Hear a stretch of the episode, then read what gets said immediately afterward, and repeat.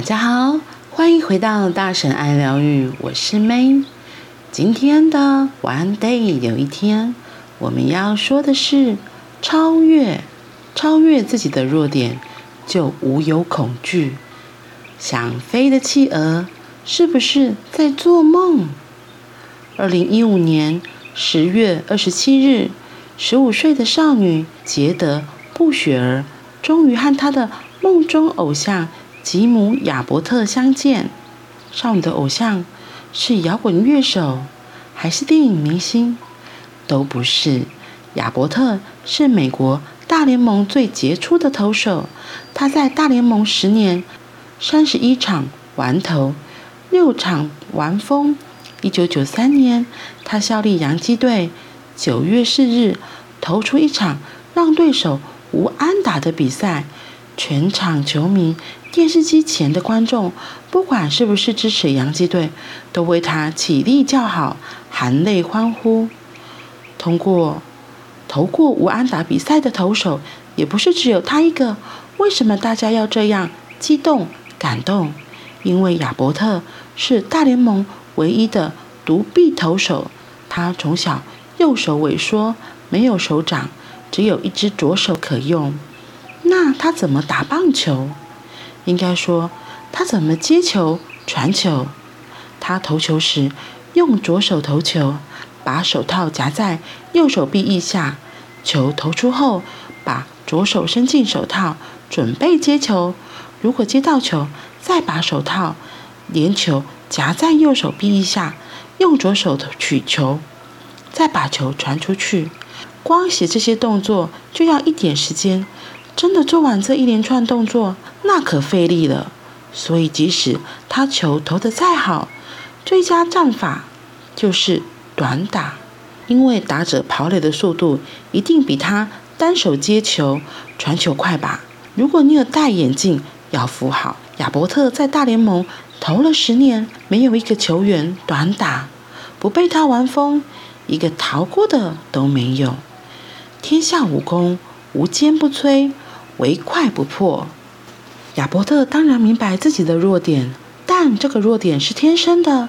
他后天苦练，就是能像变魔术，用单手投球、接球、取球、传球，而且快快快，比别人双手快。布雪儿为何崇拜亚伯特？因为他和亚伯特一样，出生时右手没有前臂。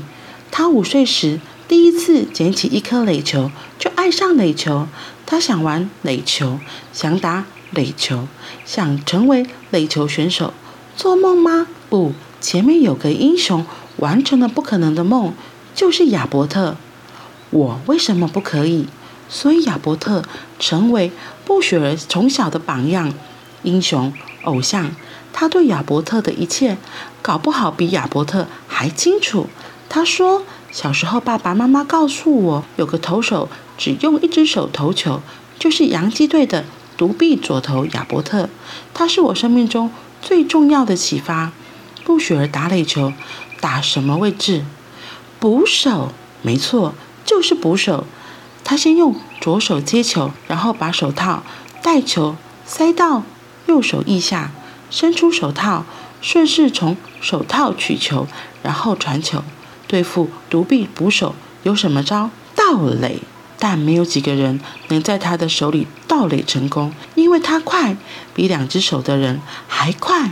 亚伯特是我的偶像，我从小就梦想能和他见上一面，跟他传接球，跟他说说话。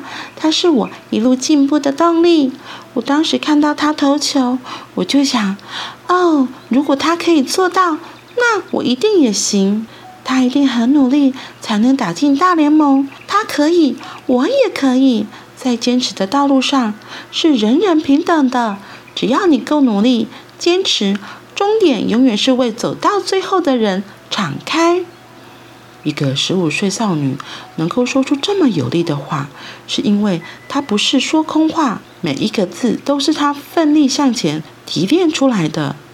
布雪现在是丹佛市高中垒球校队，他在球场杰出的表现和他的特殊球技，经媒体报道得到亚伯特的关注，所以特别安排与他相见。当他们俩互相传接球，简直就像在看魔术表演。两个人传球的快速，让你完全忘记他们都只有一只手。